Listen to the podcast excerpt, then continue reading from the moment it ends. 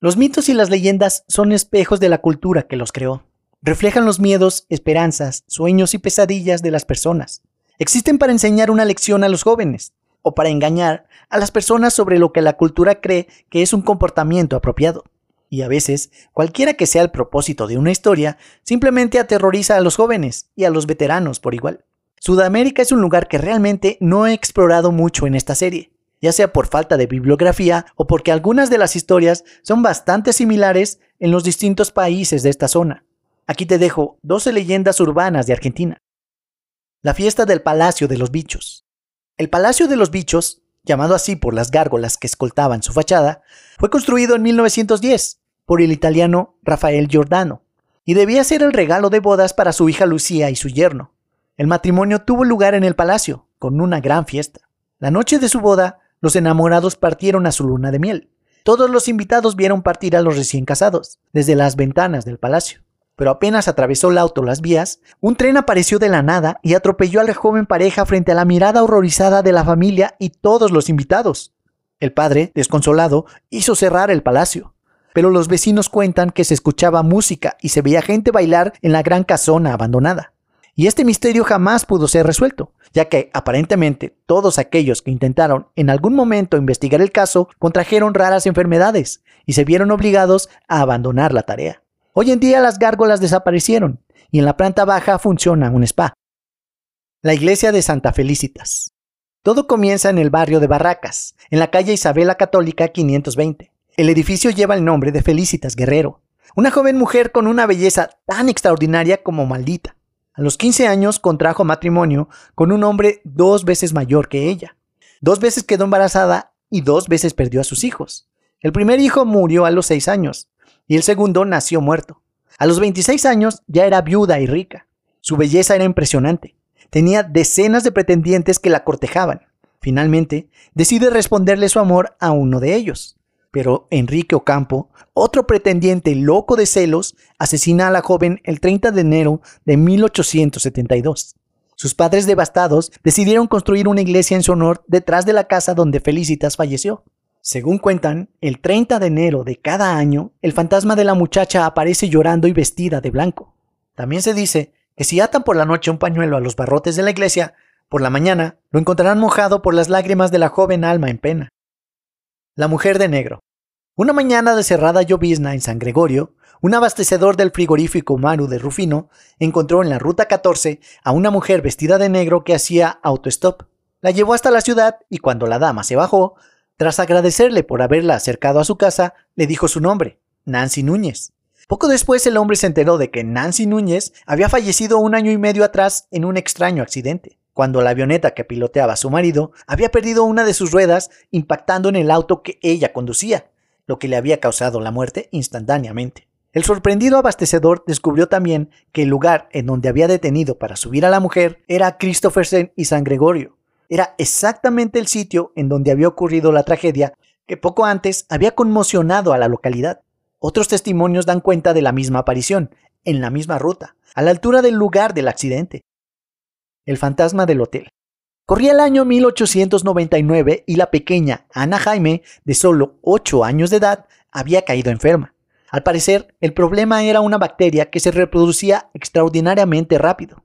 Su padre, por consejo de los médicos, además de darle los medicamentos, la llevó al Valle de Punilla, donde el clima, en teoría, ayudaría a neutralizar el problema respiratorio que ponía en riesgo su vida. Condiciones climáticas ideales, más mucho descanso, le dieron esperanzas a la familia. Llegaron al Hotel Edén el 2 de enero. Los testimonios de la época afirman que la nena parecía disfrutar mucho del entorno y que empezó a mejorar notoriamente. El verano y el clima parecían estar funcionando tal como lo habían predicho los médicos, y hasta se había bronceado. Antes de que iniciara febrero, de manera súbita, falleció. Se dice que el motivo no fue la enfermedad inicial, sino el consumo de leche contaminada.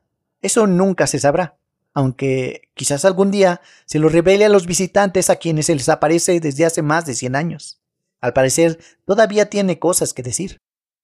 El fantasma del subterráneo. Varias historias circulan en torno a los subterráneos de la ciudad de Buenos Aires, que tienen como escenario principal las estaciones de la línea A, la primera de la red inaugurada en 1913. Una de ellas cuenta que un antiguo operario de la estación Sáenz Peña concurrió a los sanitarios en horas de servicio y encontró en ellos a un hombre degollado sobre un charco de sangre.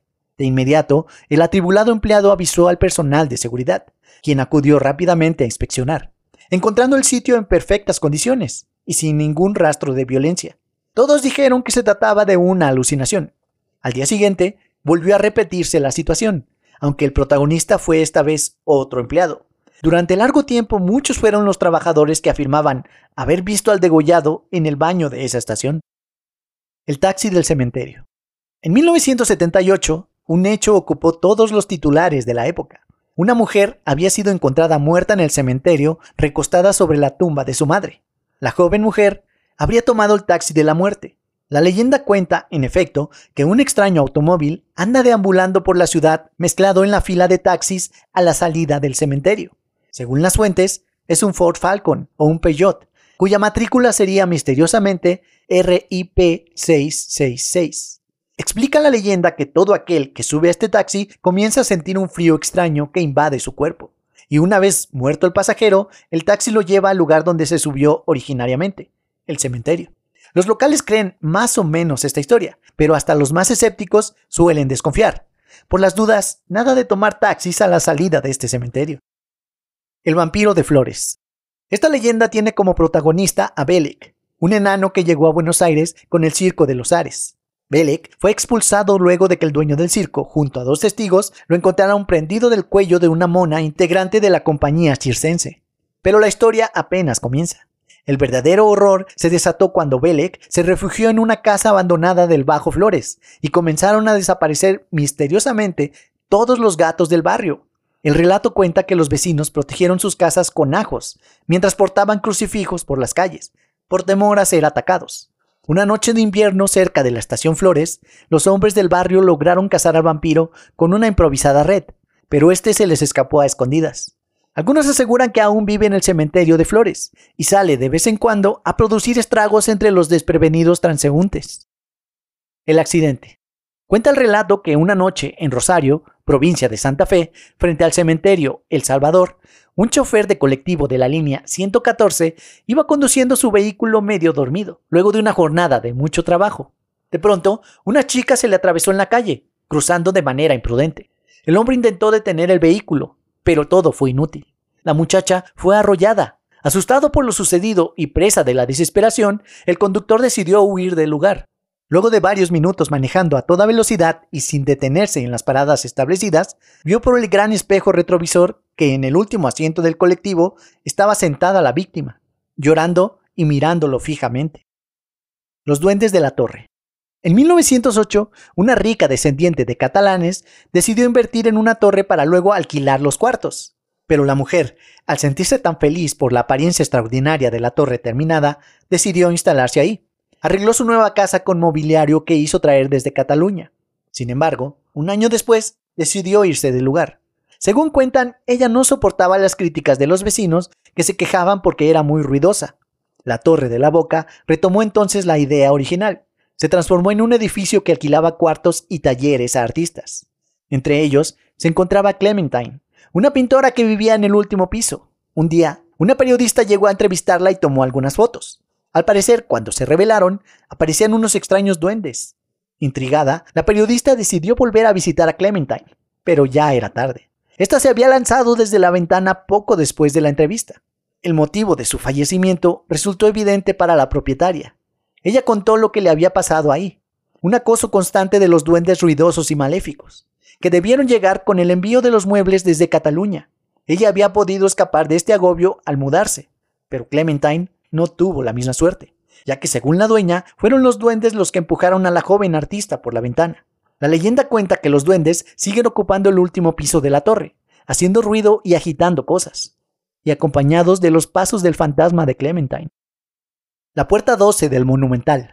Era el domingo 23 de junio de 1968, en Buenos Aires, en el estadio de River Plate. Ese día se jugaba el Superclásico, el partido entre River y Boca. Aquel día el tiempo pasaba y los 90.000 espectadores se impacientaban. El partido era demasiado aburrido y además hacía mucho frío. Una buena parte del público decidió que era momento de retirarse. Pero por esas cosas de la vida, una de las puertas, la puerta 12, no logró abrirse. El resultado fue fatal, y 71 personas murieron como causa de la avalancha de gente desesperada por salir. Una fiesta entre equipos rivales terminó siendo una tragedia. A pesar de las investigaciones, las razones del accidente nunca fueron aclaradas. La leyenda hoy dice que cada año, exactamente el 23 de junio, aparecen por el barrio los fantasmas atormentados de las víctimas.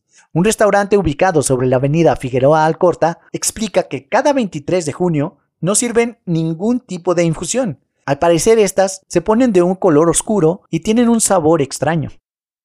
La niña que bailó hasta morir. Abandonada por sus padres a los cuatro años, Telecita vivía sola en el monte con sus ovejas. Dicen que la niña solía ir a buscar alimento a las casas vecinas y que era muy común verla vagar sola y triste, excepto cuando bailaba. En las fiestas del pueblo, Telecita podía pasar horas y horas moviéndose al compás de la música. Telecita nunca faltaba a una fiesta, pero una noche los vecinos se reunieron a celebrar y la niña no apareció. Preocupados por su ausencia, decidieron salir a buscarla. A pocos metros de su casa encontraron su cuerpo calcinado, pero no había restos de ningún tipo de fuego en el lugar. Hasta el día de hoy, nadie se explica qué pasó. Hay quienes dicen que siguió bailando hasta arder. Desde entonces, Telecita es recordada por todos los santiagueños. Muchos incluso le atribuyen algunos milagros. La Dama de la Vela. En la ciudad de Corrientes, dicen que en el edificio de la Escuela Normal Juan Puyol es posible ver a una mujer con un largo traje blanco que recorre los pisos con una vela encendida en la mano. Esta leyenda tiene una triste historia que la respalda. Se dice que, hace un tiempo, una hermosa joven que provenía de una familia adinerada se enamoró de un militar que le había prometido amor eterno. Creyendo en él, quedó embarazada y dio a luz a una niña. Sin embargo, el hombre la abandonó y se casó con otra mujer. Ante esta situación, los hermanos de la joven no le perdonaron su pecado carnal y la encerraron en un cuarto secreto de la enorme casa. Durante el encierro, la joven envejeció y enfermó de tristeza y soledad. Sus hermanos le daban solo tres velas por semana, que no siempre le alcanzaban para iluminar sus penumbras. Se dice que una noche fría y húmeda, la mujer murió, acompañada solamente por esa vela encendida. Desde entonces, su alma vaga por el edificio esperando que alguien sople la flama para poder descansar finalmente en paz. Eso es todo amigos.